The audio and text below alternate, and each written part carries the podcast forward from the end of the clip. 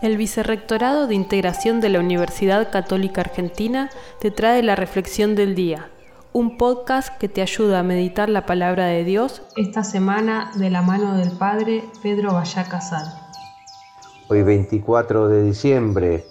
celebramos junto a toda la iglesia la Nochebuena, el nacimiento de nuestro Salvador. El evangelista Mateo, quien hoy leemos, nos cuenta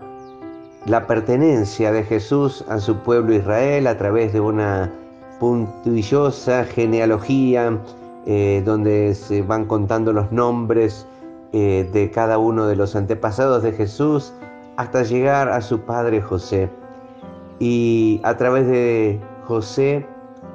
Jesús conecta con toda esa, esa tradición del pueblo elegido